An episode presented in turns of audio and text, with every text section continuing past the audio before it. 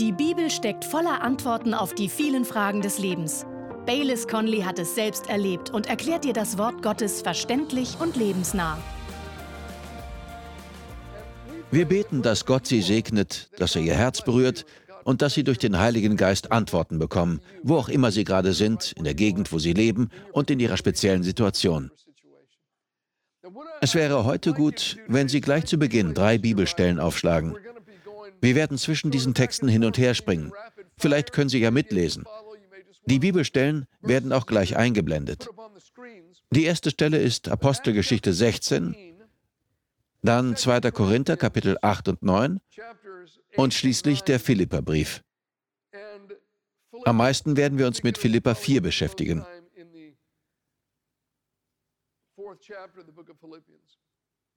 An allen drei Stellen in Apostelgeschichte 16, in 2. Korinther 8 und 9 und im Philipperbrief geht es um eine Kirche in Mazedonien, nämlich die Kirche in der Stadt Philippi.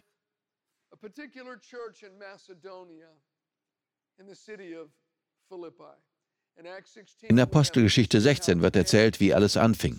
Im zweiten Korintherbrief gebraucht der Apostel Paulus die Philipper als Beispiel, um die Korinther zu Großzügigkeit zu ermuntern.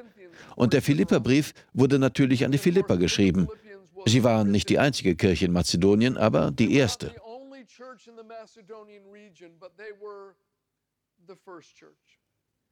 Ich lese aus Apostelgeschichte 16 ab Vers 6. Sie durchzogen aber Phrygien und die galatische Landschaft, nachdem sie von dem Heiligen Geist gehindert worden waren, das Wort in Asien zu reden. Als sie aber in die Nähe von Mysien kamen, versuchten sie, nach Bithynien zu reisen, und der Geist Jesu erlaubte es ihnen nicht. Als sie aber an Mysien vorübergezogen waren, gingen sie nach Troas hinab. Und es zeigte sich dem Paulus in der Nacht eine Erscheinung. Ein mazedonischer Mann stand da und bat ihn und sprach, Komm herüber nach Mazedonien und hilf uns. Als er aber die Erscheinung gesehen hatte, suchten wir sogleich nach Mazedonien abzureisen, da wir schlossen, dass Gott uns gerufen habe, ihnen das Evangelium zu verkündigen. In dieser nächtlichen Vision rief ihnen ein Mann aus Mazedonien über das Meer hinweg zu und bat sie, kommt nach Mazedonien und helft uns.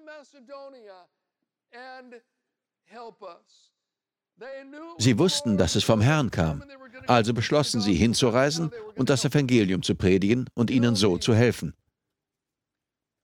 Der Kern aller Probleme auf der Welt ist das menschliche Herz.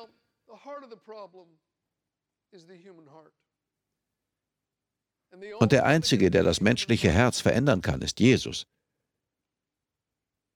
Der Kern des Problems ist ein problematisches Herz. Komm nach Mazedonien und hilf uns. Sie erkannten, dass der Herr sie gerufen hatte, um dort das Evangelium zu predigen. Und die erste Stadt, in die sie kamen und das Evangelium verkündeten, war die Stadt Philippi. Sie war nach Philipp von Mazedonien benannt, dem Vater von Alexander dem Großen. Und dort halfen sie einer sehr interessanten Gruppierung von Menschen. Sie kamen aus verschiedensten Umständen und Hintergründen. Die erste war eine reiche Frau namens Lydia. Lydia war eine Purpurverkäuferin aus der Stadt Thyatira in Kleinasien. Sie besaß ein einträgliches Geschäft, war weit gereist und hatte ein großes Haus und eine Schar Diener. Und doch war ihr Leben leer. Der Herr öffnete ihr Herz. Sie wurde gerettet und ließ sich taufen. Und Christus veränderte ihr Leben. Die nächste Gruppe, die gerettet wurde, war die Familie von Lydia, ihre Diener und ihre Angestellten. Sie wurden gerettet und ließen sich taufen. Diese Menschen führten ein recht normales Leben für diese Zeit, ohne viel Drama. Ihre Bedürfnisse waren gedeckt. Sie waren nicht superreich, sie waren nicht berühmt, sie waren keine Gangster. Es waren einfach normale Menschen, wie der Großteil der Menschen auf dieser Welt. Aber es waren Menschen, die Gott schätzt und für die Jesus gestorben ist. Und sie wurden alle gerettet. Als nächstes bekehrte sich ein Sklavenmädchen.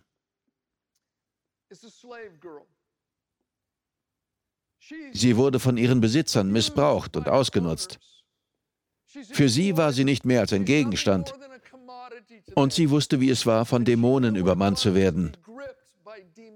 Der Apostel Paulus trieb den bösen Geist aus ihr heraus. Und wir glauben, dass auch dieses Sklavenmädchen, das von Dämonen befreit wurde, Teil der kleinen Glaubensgemeinschaft wurde.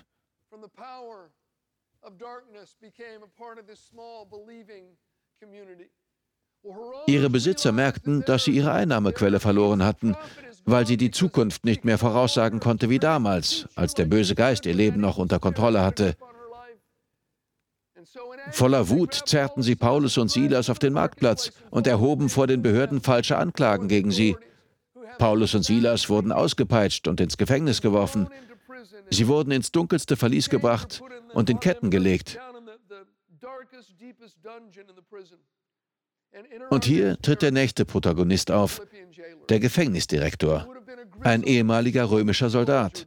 Die bekamen in dieser Gesellschaft solche Jobs. Er war ein Mann, der so lange gelebt und so viele Schlachten erlebt hatte und bei so vielen römischen Kriegszügen dabei gewesen war, bei denen er so viel Tod und Gemetzel gesehen hatte, dass er gegen menschliches Leiden völlig immun war. Doch nun hatte er ein radikales Bekehrungserlebnis. Als nächstes wurde auch sein Haushalt gerettet, weil sie die Veränderungen ihres Ehemanns und Vaters sahen. Es kommt oft vor, dass die Bekehrung eines Menschen einen Dominoeffekt hat und viele Familienmitglieder auch zu Gottes Reich hinzukommen. Der Apostel Paulus ging sogar hin und predigte für diese Familie, bevor er sich seine Wunden verbinden ließ. Überlegen Sie sich einmal, welche Veränderung in diesem Mann stattgefunden haben muss. Er war lieblos und hart. Er wusste, dass diese Männer ausgepeitscht und falsch angeklagt worden waren. Sie waren geschlagen worden, sie bluteten, sie waren öffentlich beleidigt worden. Und er legte sie im untersten Verlies in Ketten. Tat er etwas, um ihre Schmerzen zu lindern? Dachte er darüber nach? Nein, er ging einfach zu Bett. Es ließ ihn so unberührt, dass er einfach schlafen ging. So lieblos und hart war er geworden. Das Einzige, das ihn aufweckte, war ein Erdbeben. Doch dann wurde er gerettet. Und als nächstes sehen wir diesen Mann, der so hart und den Bitten anderer gegenüber gleichgültig gewesen war, wie er die Wunden von Paulus und Silas wusch und verband. Er kümmerte sich um sie und lud sie in sein Haus ein, um mit seiner Familie zu essen.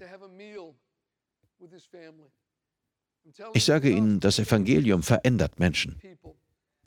Die kleine Kirche in Philippi wuchs. Sie war gut organisiert. Sie entwickelte sich. Im Philipperbrief werden die Diakone und Bischöfe der Kirche von Philippi angesprochen.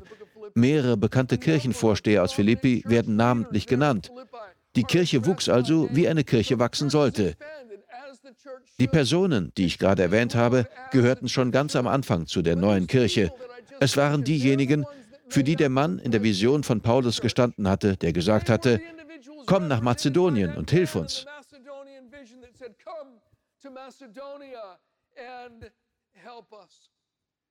Irgendwann verließen Paulus und Silas Philippi, gingen nach Thessaloniki und erlebten auch dort Bekehrungen. Sie gingen nach Beröa und erlebten Bekehrungen. Das sind alles Städte in Mazedonien. Danach gingen sie nach Athen und nach Korinth, predigten das Evangelium und gewannen immer neue Christen. Und nun habe ich eine Frage. Woher hatten sie das Geld dafür? Woher hatten sie das Geld für ihren Dienst in all diesen Städten? Es kam von dieser kleinen Gruppe Christen in Philippi, über die wir gerade gesprochen haben. All das war nur durch ihre Unterstützung möglich. Hören Sie, was Paulus in den Versen 15 und 16 von Philippa 4 schreibt. Ihr wisst aber auch, ihr Philipper, dass im Anfang des Evangeliums, als ich aus Mazedonien wegging, keine Gemeinde mich am gegenseitigen Geben und Empfangen beteiligt hat, als nur ihr allein. Denn sogar schon, als ich in Thessalonik war, habt ihr mir nicht nur einmal, sondern zweimal für meinen Bedarf gesandt. Mit der Zeit kamen auch die anderen mazedonischen Kirchen an Bord und unterstützten Paulus, aber am Anfang war es nur diese kleine Gruppe aus Philippi. In 2. Korinther 11, ab Vers 9, schreibt Paulus an die Korinther, und als ich bei euch war und Mangel litt, fiel ich niemandem zur Last, denn meinen Mangel halfen die Brüder ab, die aus Mazedonien kamen. Und ich hielt mich in allem so, dass ich euch nicht zur Last fiel. und werde mich so halten. In Philippa 1, Vers 5 sagt Paulus folgendes, denn ihr habt euch vom ersten Tag an bis heute gemeinsam mit mir für die gute Botschaft eingesetzt. Er sagt also zu dieser kleinen Kirche in Philippi, vom ersten Tag an, seit ihr das Evangelium gehört habt, seit dem Tag am Fluss, als Lydia gerettet wurde und ihr Haus geöffnet hat, seid ihr meine Partner. Ihr habt meine Arbeit unterstützt, um der Welt das Evangelium von Jesus Christus zu bringen. Zu dem Zeitpunkt, als er den Philippern diesen Brief schrieb, waren seit diesem ersten Tag zehn Jahre vergangen. Und er schrieb, vom ersten Tag an bis heute. Sie hatten das Werk Gottes also zehn Jahre lang immer wieder großzügig unterstützt. Ihre Unterstützung war sogar so kompromisslos, dass Paulus anderen von ihrer Haltung berichtete. Im 2. Korinther 8, Vers 4 steht, Sie baten uns mit vielem Zureden um die Gnade und die Beteiligung am Dienst für die Heiligen. Die Philipper baten buchstäblich um das Privileg, den leidenden Gläubigen in einem anderen Teil der Welt zu helfen und für sie spenden zu können. Überlegen wir uns das einmal. Das sind die Menschen, für die der Mann in der Vision stand, der bat, komm und hilf uns. Und nun bitten sie, bitte lass uns anderen helfen. Was für eine Veränderung. Wie kam sie von komm herüber und hilf uns zu bitte gebrauche uns, um anderen zu helfen. Hilf uns, anderen zu helfen. Von ich brauche Hilfe zu jemand anderes braucht Hilfe und ich habe die Antwort. Es ist in Ordnung, wenn Sie Hilfe brauchen. Aber Gott will sie gebrauchen. Er will, dass jeder von uns sich dorthin entwickelt, dass wir nicht nur bitten, sondern sagen, Gott, gebrauche mich, damit wir einander helfen. Wie kam es zu dieser Veränderung von Bitte hilf uns zu Bitte lass uns anderen helfen?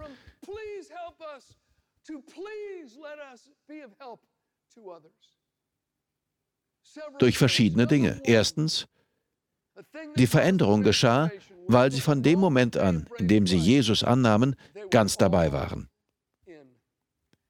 Sie investierten nicht nur einen Tag der Woche, nein, sie waren mit dem ganzen Herzen und ihrem ganzen Leben dabei. Paulus erzählt den Korinthern etwas über sie. In 2. Korinther 8, Vers 5 schreibt er, und nicht nur gespendet haben sie, wie wir es erhofft hatten, nein, sie haben sich selbst gegeben.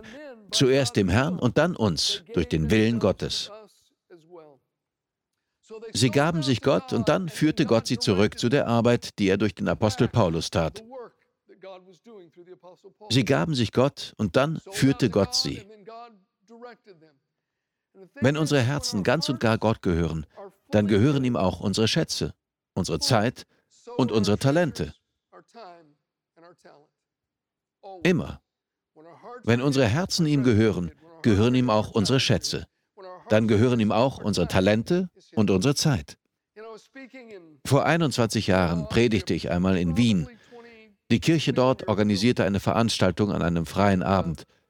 Viele Menschen kamen wegen unserer Sendung. Und als ich dazu einlud, nach vorn zu kommen und Jesus ein Leben zu geben, kamen etwa 30, 35 oder 40 Leute nach vorn.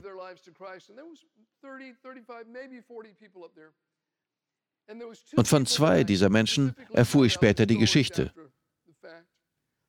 Eine war eine bekannte Opernsängerin. Sie war in Österreich sehr berühmt, eine ihrer besten Opernsängerinnen. Sie wurde an diesem Abend gerettet. Und eine andere Frau, die nach vorn kam und Jesus ihr Leben gab, war eine Prostituierte. Sie war mit der Straßenbahn unterwegs gewesen. Direkt vor der Kirche führt eine Straßenbahnlinie entlang. Die Straßenbahn hatte gerade in dem Moment vor der Kirche eine Panne, als der Gottesdienst anfing. Und die Frau hatte ihre zwei kleinen Kinder dabei. Also gingen sie mit ihren Kindern in die Kirche, um zu fragen, ob sie dort auf Toilette gehen konnten. Sie entschied sich zu bleiben. Sie kam nach vorn und bekehrte sich. Im Jahr darauf kam ich wieder nach Wien in diese Kirche. Und wer leitete den Lobpreis? Die Opernsängerin.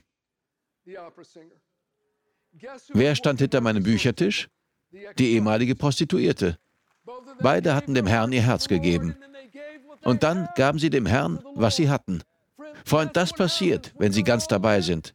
Dann gehört alles ihm. Das Zweite, das die Veränderung bewirkte, ist eine besondere Gnade, die den Philippern geschenkt wurde. Ihnen wurde eine besondere Gnade geschenkt, als sie dem Herrn gehorchten und Paulus mit ihren Gaben unterstützten. Daraufhin kam eine besondere Gnade in ihr Leben. 2. Korinther 8, ich lese ab Vers 1, 2. Korinther 8, ab Vers 1. Da schreibt Paulus, wir tun euch aber, Brüder, die Gnade Gottes kund, die in den Gemeinden Mazedoniens gegeben worden ist. Wir tun euch die Gnade kund, die in den Gemeinden Mazedoniens gegeben wurde, dass bei großer Bewährung in Bedrängnis sich der Überschwang ihrer Freude und ihre tiefe Armut als überreich erwiesen haben in dem Reichtum ihrer Aufrichtigkeit im Geben. Denn nach Vermögen, ich bezeuge es, und über Vermögen waren sie aus eigenem Antrieb willig und baten uns mit vielem Zureden um die Gnade und die Beteiligung am Dienst für die Heiligen.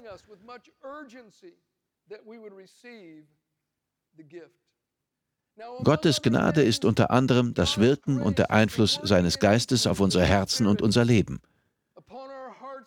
Durch seine Gnade können wir erreichen, was wir allein nie erreicht hätten. Sie lässt sie und mich über unsere Fähigkeiten hinauswachsen. In Vers 3 schreibt Paulus, nach Vermögen und Übervermögen. Er sagt hier, ihr sollt von dieser Gnade erfahren, die auf ihnen ruht. Durch sie konnten sie bis an die Grenzen ihrer Fähigkeiten gehen und noch darüber hinaus. Genau das bewirkt die Gnade Gottes. Und diese Gnade wurde ihnen nicht nur durch das allmächtige Wirken Gottes geschenkt, sie bekamen durch ihre eigene Entscheidung Zugang dazu. Paulus ermutigt hier die Korinther, die gleiche Entscheidung zu treffen. Ich will Ihnen diese Verse vorlesen, in denen er sie dazu auffordert, diesem Gnadenwerk beizutreten, das sie bisher noch nicht erlebt haben. 2. Korinther 8, Vers 6. So dass wir Titus zugeredet haben, er möge bei euch ebenfalls dieses Gnadenwerk auch so vollenden, wie er es früher angefangen hatte. Aber so wie ihr in allem überreich seid, in Glauben und Wort und Erkenntnis und allem Eifer und der Liebe, die von uns in euch geweckt ist, so sollt ihr auch in diesem Gnadenwerk überströmend sein. Es geht um den Einfluss und das Wirken von Gottes Geist auf das Herz. Und das erlebt man nur, wenn man sich zur Großzügigkeit entscheidet. Denken wir darüber nach, was Paulus hier schreibt. Er sagt, ihr habt so viel Glauben, ihr habt so viel Erkenntnis, ihr habt so viel vom Wort, ihr habt so viel Eifer und Liebe. In 1. Korinther 1, Vers 7 sagt er zu ihnen, euch fehlt es an keiner Gnadengabe, alle Gaben des Heiligen Geistes sind in eurer Mitte am Werk. Überlegen wir uns das einmal. Sie hatten Glauben, gute Predigten, viel Wissen über das Wort und die Gaben des Heiligen Geistes. Aber das Wirken dieser besonderen Gnade hatten sie noch nicht erlebt. Es gibt Gläubige, die ein großes Wissen über das Wort Gottes haben. Sie erleben, wie die Gaben des Heiligen Geistes in ihrem Leben wirken. Sie haben einen großen Glauben, aber irgendwie fehlt ihnen dieses tiefe, bleibende Wissen um Gottes Gegenwart und das Staunen über seine Gnade. Der Grund dafür ist, dass sie nicht auf Gottes Stimme hören, die sie dazu auffordert, großzügig oder sogar aufopfernd zu sein.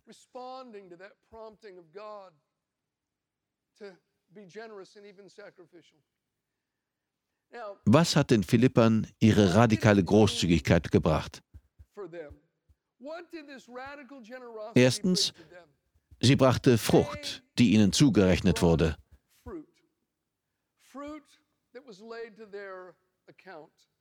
Ich lese Ihnen Philippa 4 ab Vers 15 vor. Da schreibt Paulus, Ihr wisst aber auch, ihr Philipper, dass im Anfang des Evangeliums, als ich aus Mazedonien wegging, keine Gemeinde mich am gegenseitigen Geben und Empfangen beteiligt hat, als nur ihr allein. Denn sogar schon, als ich in Thessalonik war, habt ihr mir nicht nur einmal, sondern zweimal für meinen Bedarf gesandt. Nicht, dass ich die Gabe suche, sondern ich suche die Frucht, die sich zugunsten eurer Rechnung mehrt. In Johannes 4 strömen die Menschenmassen aus der Stadt Samaria heraus und glaubten an Jesus. Und Jesus bezeichnet sie als die Frucht, die zur Ernte reif ist. In Jakobus 5, Vers 7 geht es um all die Menschen auf der Welt, die nicht gerettet sind und die Jesus kennenlernen müssen. Diese Menschen werden die Frucht der Erde genannt. Und Paulus schreibt hier den Mazedoniern, durch eure Großzügigkeit gibt es Frucht und sie wird euch zugerechnet. Wenn ich in den Himmel komme, will ich eine bestimmte Gruppe Menschen finden. Ich weiß nicht einmal, ob sie noch leben. Ich habe sie nie getroffen. Ich weiß nicht, wie sie heißen, aber sie haben dafür gespendet, dass es die kleine Straßenmission in Medford, Oregon lange genug gab, damit ich gerettet werden konnte. Dort habe ich Gott kennengelernt, als ich alkohol- und drogenabhängig war und in meinem Kopf so viel Lärm war. Ich wurde gerettet, weil jemand gebetet hat und weil jemand dafür gespendet hat, dass diese Kirche offen blieb. Ich werde also im Himmel zu Ihnen gehen. Vielleicht fragen Sie dann, wer bist du denn? Und ich werde zu Ihnen sagen, ich wurde gerettet. Gott hat zu mir gesprochen. Er hat in meinem Leben etwas Übernatürliches vollbracht und mich vollkommen verändert. Er hat mich gerettet, weil ihr gespendet habt. Ich bin die Frucht, die euch zugerechnet wird. Und noch viel überraschter werden Sie sein, wenn ein großer Maori-Mann zu Ihnen kommt, Sie umarmt und Danke sagt. Wir danken dir fürs Zuhören. Weitere Predigten sowie eine tägliche Andacht von Baylis findest du kostenlos auf baylis-conley.de. Gott segne dich.